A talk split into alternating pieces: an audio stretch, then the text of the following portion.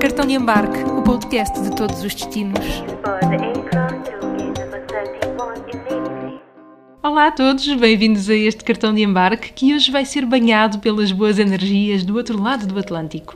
Depois de uma passagem pelo tempo mais inóspito da Islândia, onde entretanto até um vulcão entrou em erupção, hoje rumamos a um país com mais de 200 milhões de habitantes e um clima bem mais quente, o Brasil. Esta viagem fez-me, na verdade, reencontrar alguém que conheci há alguns anos na faculdade. Jornalista e escritor, ele é natural de São Paulo e, no fundo, é um curioso pela vida na Terra. Ele é o Nathan Fernandes e vamos conhecê-lo daqui a pouco. A esta conversa junta-se alguém com muitas paixões. Ele é arquiteto e fotógrafo, mas a verdade é que o gosto por viagens não fica nada atrás. A profissão levou-o ao Brasil e de lá trouxe a bagagem carregada de histórias e também de vontade de descobrir o mundo. Conosco, o Gonçalo Henriques, do projeto Num Postal.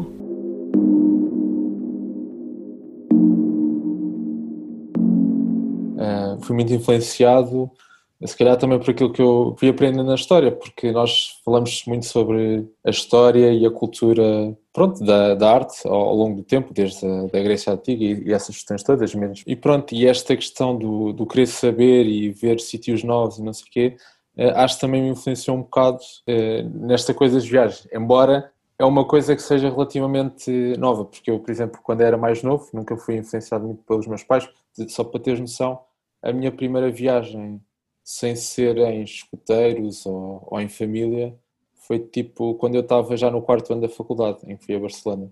Mas a partir daí até aos dias de hoje tem sido sempre a somar. Por acaso não foi, foi mais uh, desde que eu fui para o Brasil, uh, por exemplo.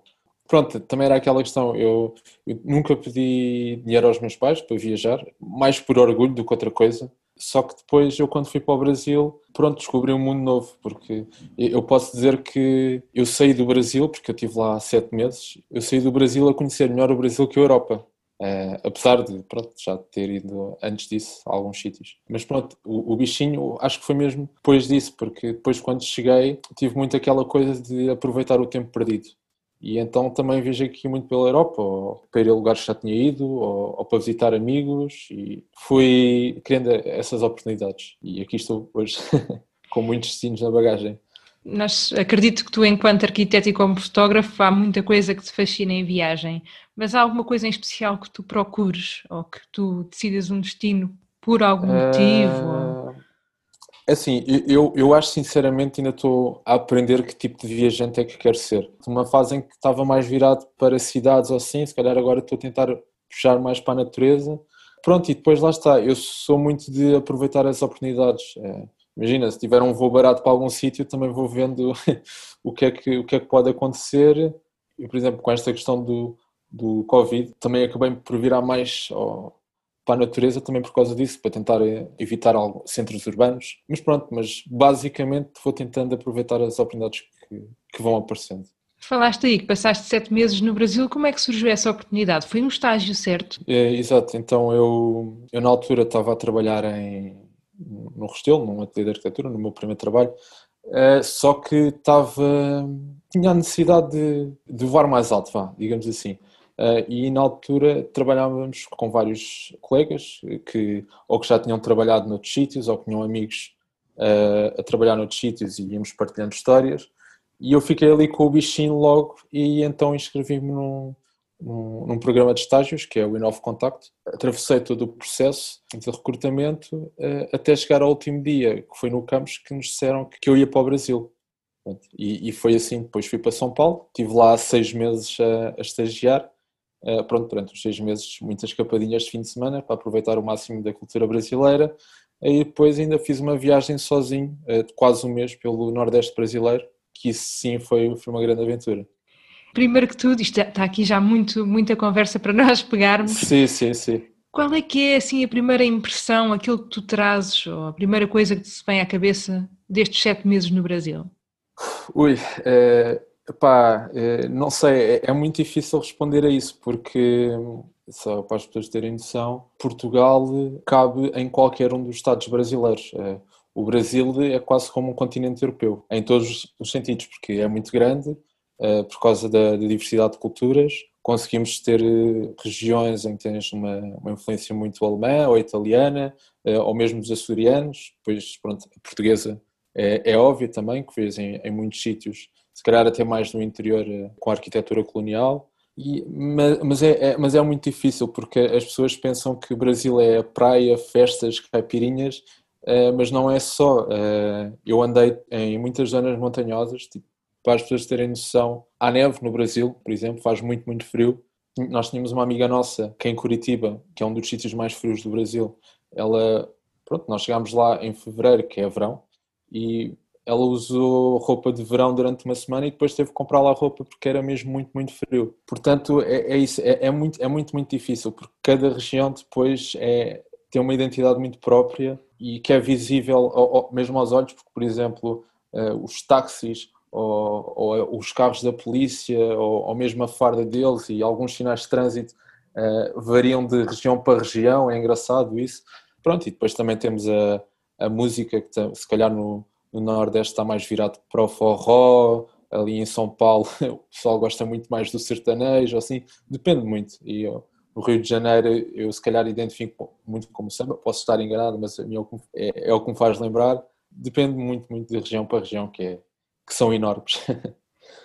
E, e, sentiste, eu acho, gosto imenso de ouvir, porque de facto bate muito certo com aquilo que também li alguns no teu blog, que tu dizias que, que é um país muito diverso, não é?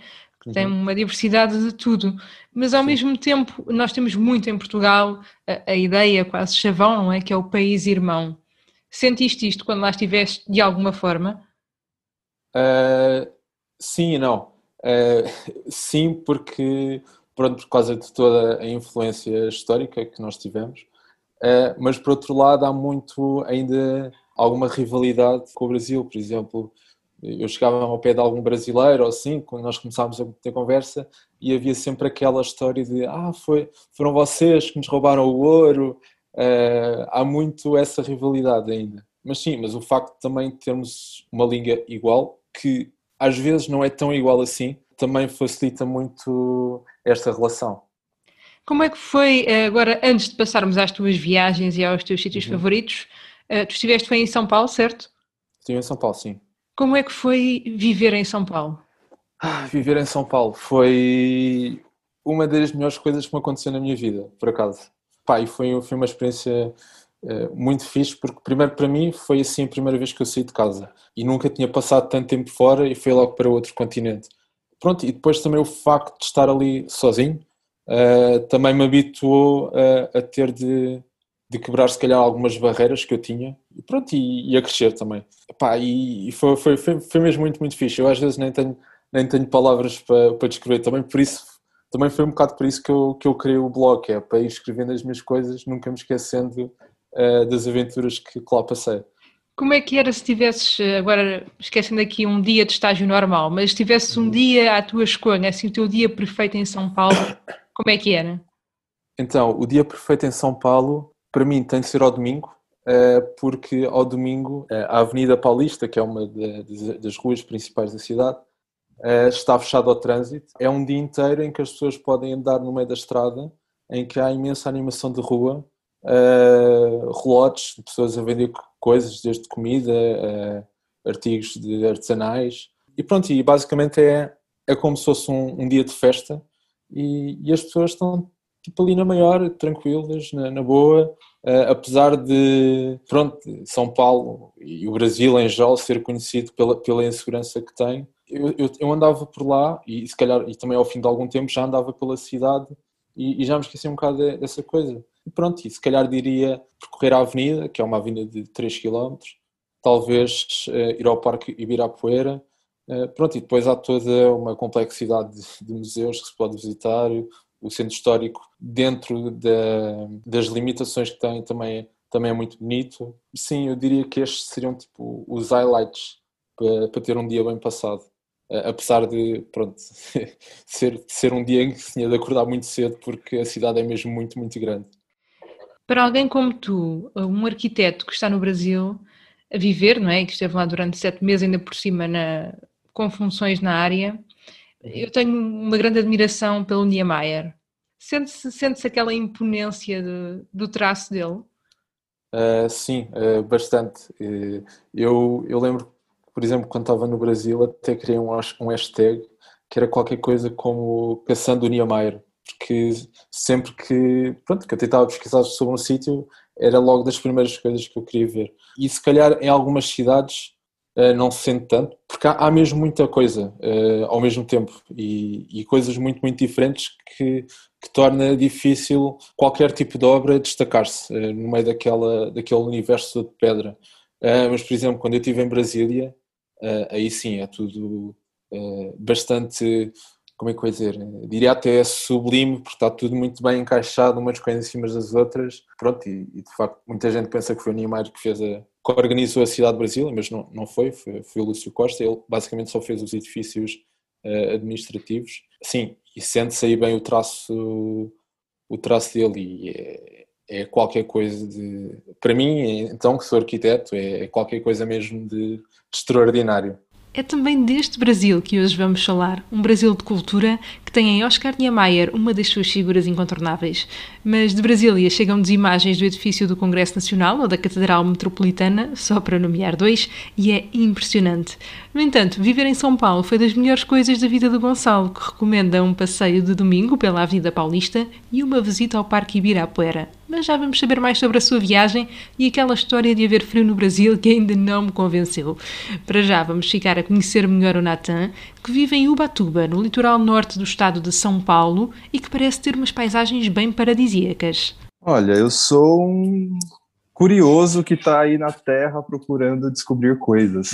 então eu acho que eu sou jornalista há mais de 10 anos é a profissão que eu me encontrei assim para porque eu acho que concilia esse meu essa minha curiosidade de descobrir as coisas.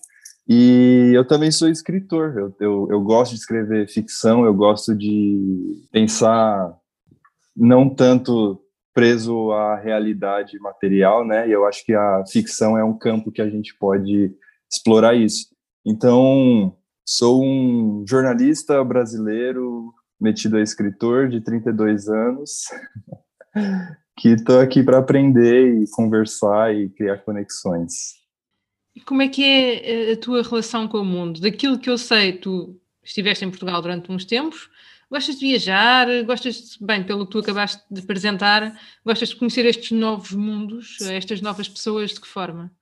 Gosto. Eu eu vivi sempre, a minha vida inteira eu vivi aqui no Brasil, né? Tirando esse período que eu morei por quase um ano em Portugal.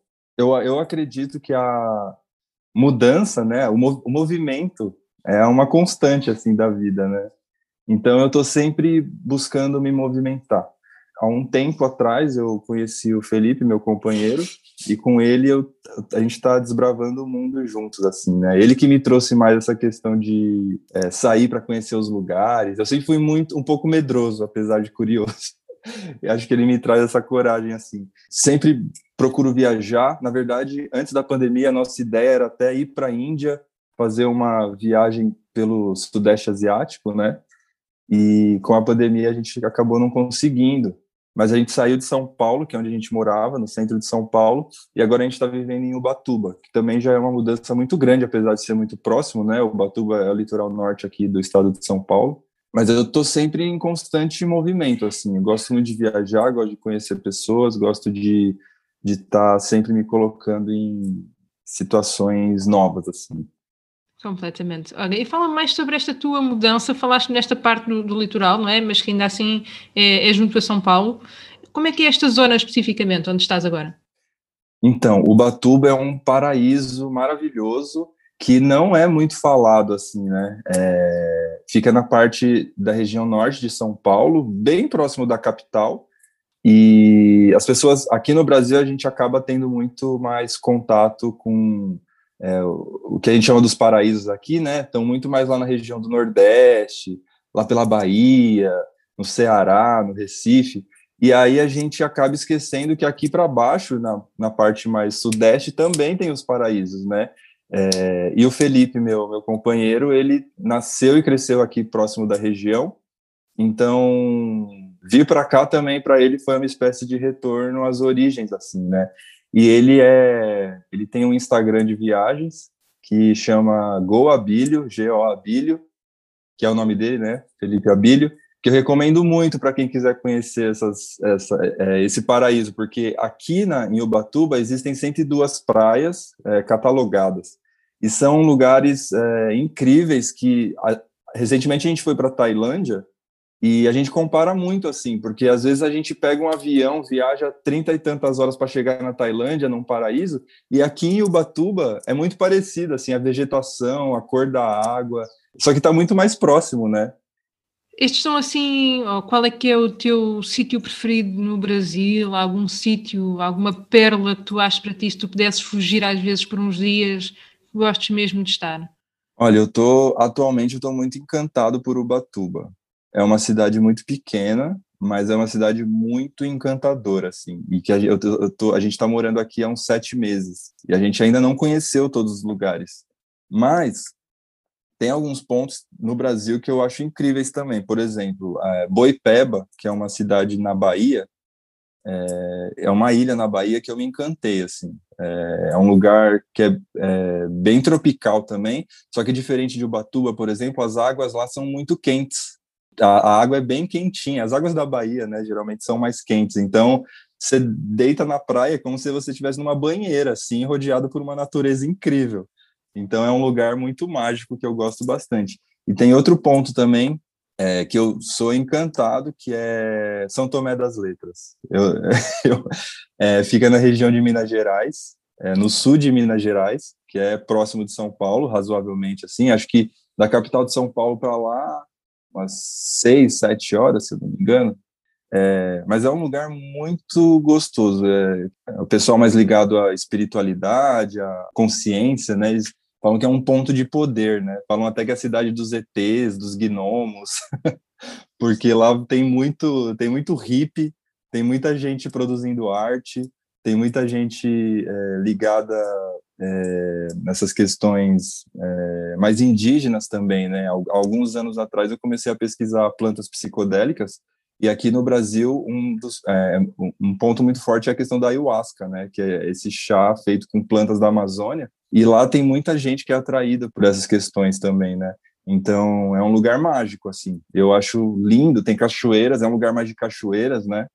É, mas também com bastante música, com bastante gente ligada à espiritualidade, meditação e tal, que eu sou encantado particularmente. Então, São Tomé das Letras é um lugar que eu, eu acho incrível também. Eu acho que está a ser ótimo, até porque a nossa conversa também permite desmistificar um bocadinho uma ideia que eu acho que ainda há muita gente que tem, ou pelo menos em Portugal ainda há muita gente que tem, que é Brasil é praia. Uhum. Mas Brasil é muito mais do que praia. Muito mais. É, eu, eu acho que a região do Nordeste é uma região mais que conseguiu é, fechar essa ideia de turismo, né? Porque é isso, o lugar é paradisíaco, é incrível e vale muito a pena ser visitado. Eu mesmo não conheço todos os lugares, eu conheço algumas regiões, mas tem outras, outras regiões que não são tão. É, que são também turísticas, mas acho que não tem essa projeção como a região do Nordeste. Então, se você vai para a região sul do Brasil, por exemplo, que é uma já tem mais colonização europeia, né? Tem muita colonização italiana, colonização alemã, é uma região mais dos pampas que eles falam, né? Tem produção de vinho, é uma região mais serrana, então é um lugar que você vai mais para curtir um frio, por exemplo, né? Curtir talvez um programa mais a dois, sei lá. Tem a região central do Brasil também, que é a região do Cerrado, que é onde tem essa parte do Jalapão, por exemplo. O Jalapão é um lugar é, de uma natureza, acho que você não encontra em lugar nenhum do mundo, assim. É, tem muita é, é, nascente de, de rio, então você encontra águas doces, assim, maravilhosas. É, tem a região da Chapada dos Veadeiros, que é uma região de cachoeira também, mais para a natureza, que também é muito parecido com São Tomé das Letras, porque atrai muito essas pessoas ligadas a questões da consciência e, e meditação, espiritualidade, que é uma região muito, muito, muito bonita, que as pessoas de fora conhecem pouquíssimo, mas que vale muito a pena conhecer. E recentemente, há alguns anos, eu conheci a região norte, que é ali do bioma da Amazônia. Eu fiquei encantado, porque eu não. Enfim, vivendo no Brasil, a gente sabe, né, que o Brasil é um país continental, né? Então, não dá para falar que só existe uma coisa, são várias coisas. E eu fiquei muito impressionado com a região da Amazônia, assim, porque eu não conhecia a cultura de lá. E quando eu fui para lá, eu fui para é, próximo de Santarém, eu fui para um lugar que chama, eu vou lembrar, mas é próximo ali da região de Santarém, do Pará, perto do, de Belém do Pará. É uma região incrível, porque a música é, dif é diferente de tudo, que é o carimbó, a comida é diferente de tudo. Eu achei um clima, é, um clima parecido meio caribenho, assim, que é diferente do resto do Brasil e que é muito ligado com as questões indígenas também. E aqui no Brasil a gente está, eu acho que depois de um muito tempo, né, de ter, do, dos povos indígenas aqui terem sido massacrados e continuarem sendo perseguidos, acho que algum, alguns anos a gente começou a, a, ter mais consciência e querer retomar essas questões de conhecer mais a, a, é, essas origens indígenas que fazem parte do Brasil e que durante muito tempo foram meio que apagadas, esquecidas assim. E lá é um lugar em que isso está gritando assim, sabe? Essa questão é, das nossas origens é, amazônicas, indígenas, né? Então, eu acho que vale muito a pena conhecer porque é, é incrível, é, é maravilhoso. E aproveitava para te perguntar precisamente qual é que é a situação neste momento uh, da população indígena, porque pelo que sei uh, não está nada fácil é, nunca esteve fácil, né? Inclusive eu faço alguns trabalhos com as populações indígenas também, né? O que eles dizem é que recentemente a gente elegeu um governo que é muito pouco preocupado com essas questões indígenas e que desde as eleições diz que quer acabar com os indígenas, quer acabar com as terras indígenas. E ele ele disse isso na campanha e conseguiu é, fazer isso, né? Em dois anos de governo muitas das, das questões indígenas foram estão é, sendo massacradas assim né é, felizmente, a gente ainda tem órgãos que, que pensam e trabalham em cima disso. Mas com a questão da Covid, por exemplo, é, a gente vê muitos madeireiros, muitos seringueiros, muitas pessoas invadindo terras indígenas é, que tentam se proteger e que não conseguem. Então, é, infelizmente, a gente tem um governo que não está nem um pouco preocupado com isso, que, que pelo contrário, está fazendo de tudo para acabar com isso, que não valoriza é, mas, por outro lado, felizmente também a gente tem é, é, as populações cada vez se empoderando mais. Né? Aqui a gente tem a PIB, que é a Associação dos Povos Indígenas do Brasil, que ela é muito é, atuante assim e muito preocupada em defender a cultura e também cada vez mais muito mais pessoas interessadas em conhecer a cultura. Né? Recentemente, é, acho que um dos grandes nomes recentes que, que, que a gente tem aqui no Brasil que falam muito bem disso é o Ailton Krenak, que é uma liderança indígena é, muito forte, assim, e que ele traz essas questões mais ligadas à filosofia e ao pensamento indígena, que durante muito tempo acho que é, é, foi tido como primitivo, né? A gente foi educado dessa forma, a achar que os indígenas eram primitivos, eram povos que não tinham educação, e felizmente está rolando mais abertura para eles próprios se expressarem assim e para a gente conhecer essas filosofias, né? E acho muito, mesmo muito interessante falar nesta quase como uma nova abertura, um novo interesse, não é, de, de, ligar às raízes e de perceber o que é que se passa com a população indígena, até para que, eh, a partir do que se passa hoje e do que se passou no passado, se poder mudar e ter uma nova atitude no uhum. futuro. E também relacionado com isto e com o que estamos aqui a falar, gostava de perguntar como é que tu olhas para isto tudo, como é que tu olhas para a situação atual do Brasil? Eu olho com muita preocupação, porque se a gente tivesse um governo é, um pouquinho mais competente, acho que a essa altura a gente já teria vacina garantida, pelo menos, né? E a gente vê que todo, toda a preocupação do governo Bolsonaro e da, de quem está ali orbitando é muito baseado no, no que é bom para ele só, né? Ele, ele quer se proteger, está pensando na eleição em 2022 e não, não né, acho que isso ficou muito claro na pandemia, né? Eu fico muito preocupado, eu acho que as pessoas no geral estão muito preocupadas, porque não é só. É claro que tem essa questão mais prática, né, do, das mortes que acontecem, da perda de emprego, do dólar muito alto, das pessoas trancadas em casa, mas eu acho que isso tudo cria um clima de medo, né? Então, o Brasil. Tem uma imagem muito é, interessante que é na época do quando Gilberto Gil, né, ele era ele foi ministro da Cultura por um tempo. E tem um vídeo muito legal dele na ONU cantando e fazendo todo mundo dançar na ONU. Aí você vê o vídeo, é todo mundo dançando. E acho que essa imagem é, traduz muito bem o que era o Brasil naquele momento.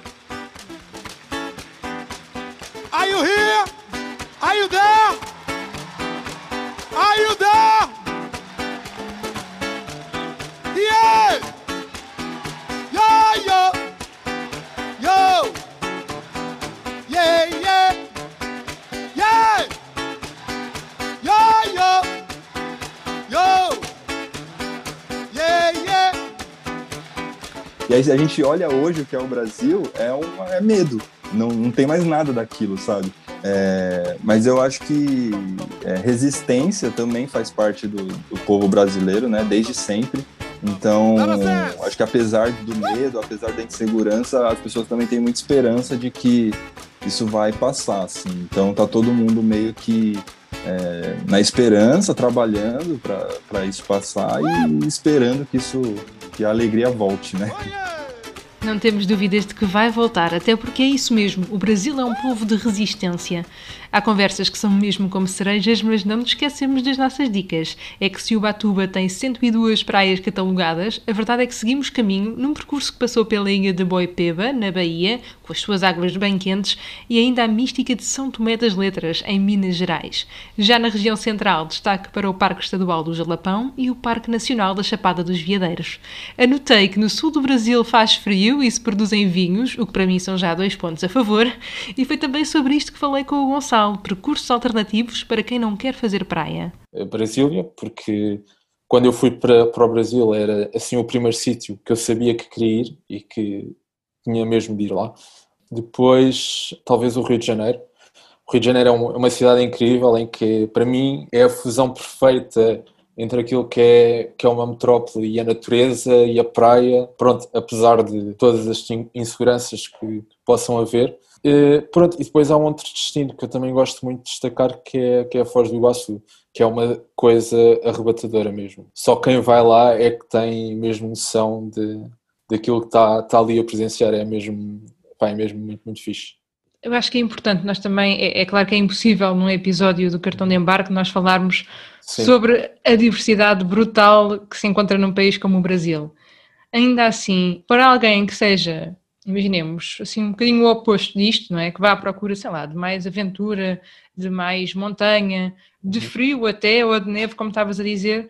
No fundo, queria que nos desse algumas dicas para percursos alternativos, não é? Eu tive num lugar que fez parte daquela viagem que eu fiz no Nordeste, mas que não era no Nordeste, foi em Minas Gerais, porque eu depois fui para Minas Gerais, e que se chama Inhotim, que é basicamente um, um museu a céu aberto, uh, que fica duas horas, três mais ou menos, de, de Belo Horizonte, perto de Belo Horizonte também tens Ouro Preto, que é, dizem que é talvez o destino uh, do interior mais, com, com mais turismo.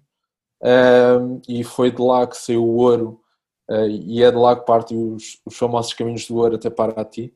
Pronto, é, há, há, muita, muita variedade, que, é, que, é, que é ótimo.